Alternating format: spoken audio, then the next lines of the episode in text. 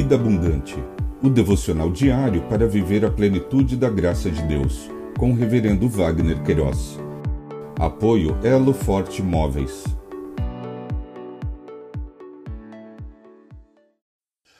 Olá! É um privilégio compartilhar a palavra de Deus. O nosso tema hoje é Jesus, as bem-aventuranças, os que choram. Em Mateus 5, verso 4, lemos: Bem-aventurados que choram, porque serão consolados.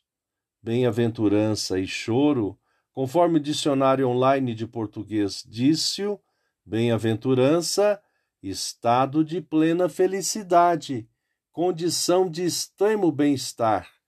Cada uma das oito perfeições evangélicas ou preceitos religiosos ditos por Jesus no Sermão da Montanha. Choro, pranto, ato de chorar, lágrimas. O evangelista Mateus, nesta porção de texto, registrou quando Jesus proferiu o famoso Sermão do Monte. Aqui especificamente, ressaltou a segunda bem-aventurança, os que choram. Stott sobre esta passagem, parafraseando esse paradoxo, disse: Felizes são os infelizes. Explicitou que se tratava das pessoas que choravam a perda de sua inocência, de sua justiça, de seu respeito próprio. Afirmou que Cristo não se referiu à tristeza do luto e sim do arrependimento.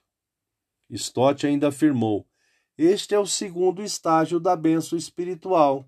Uma coisa é ser espiritualmente pobre e reconhecê-lo, outra coisa é entristecer-se e chorar por causa disto.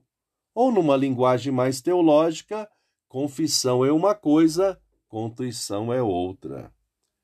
Os bem-aventurados, quando choram e são consolados, quanto à luz dos exemplos bíblicos, choram de arrependimento pelos seus pecados e também choram pelos pecados do povo, de sua nação, contrição por contemplar que os circunstantes não se quedam nem obedecem os ensinos do Mestre.